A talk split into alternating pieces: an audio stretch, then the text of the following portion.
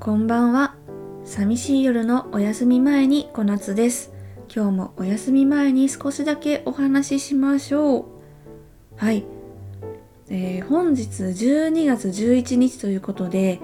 えー実はですね、毎月11日はソロポッドキャストの日ということで、えー今回ですね、裏側ラジオというポッドキャスト番組をされておりますおじさんという方の企画ソロポッドキャスターズ5 minutes という企画がございまして今回私もそちらに参加させていただきます。ということで今回はその配信となります。で、どういった企画かというと、まあ、一人語りの番組ですよね。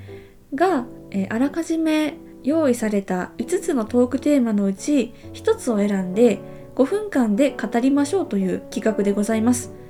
なので、えー今回は5分配信でございますね。と言っても、もうすでに1分ぐらい経ってる。やばい。えー詳しくは概要欄に書いておきますので、そちらをご覧ください。ということで、えー私が今回選んだテーマはこちら。将来なりたい職業を教えてというテーマにしました。じゃあ早速お話ししたいと思うんですけれども、まあね、私ももう30歳が見えてきましてこの年になって将来なりたい職業を考える話すことになるとはとは思ったんですけれどもで今も私一応ねお仕事してましてそのお仕事もかつて自分がなりたかった職業にはつけているんですけれどもでも今とはまた違った仕事にも憧れを持つっていうこともあったりしますよね。やっぱりうん仕事を始めてそれで視野が広くなったりとか他の分野に興味が湧いたりとかして、まあ、転職とかね副業なんかを考えたりすることも、まあ、皆さんもあるんじゃないかなと思います。でまあ私は今何に興味があるかと言いますと大人になってからっていうかもう本当に最近始めた趣味習い事なんですけれども、えー、とお着物のね着付け教室に通い始めたんですよ。で、まあ、これについてなんで始めたとか、まあ、着物の魅力なんかについて語り出すともうとても5分じゃ収まらないのでまたそれはそれでね別の回で配信できたらいいかなと思ってるんですけれどもまあとりあえずね私今着物にはまりにはまっていてですねでいつかもう人にね着物を着せてあげられるようになってで将来的には着物に関わるようなお仕事がしたいなーなんてね思ったりしてるんですよ。で、まあ、着物っていうとまあ若い人も着れるしお年を召した方でも着れるし年をとっても使えるスキルだし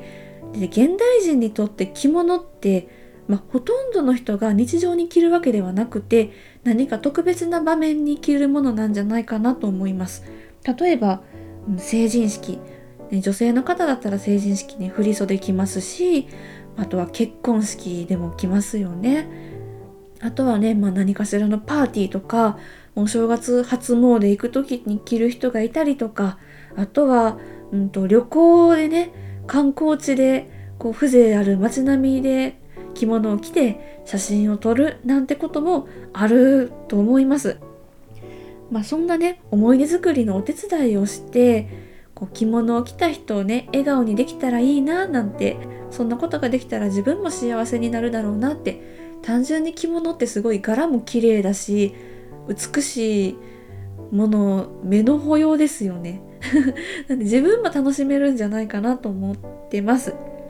ということでね、まあ、まだ私は自分で自分を着付ける自走のスキルしか身につけてないんですけれどもどんどんこう階級を上げていって多層人に着付けてあげられるようになったら、えー少しずつ少しずつそちらにシフトしていってもう自分がおばあちゃんになった頃には、えー着物の世界でバリバリ活躍しているようなねそんな将来になってたらいいななんて思っております。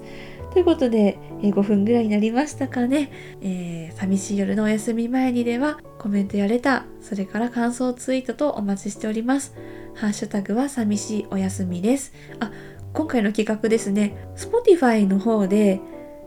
この企画に参加された番組さんを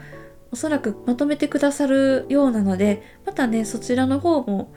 チェックしていただけるといろんな番組さんが聞けると思いますので、えー、お楽しみにということでおやすみなさい。良い夢を。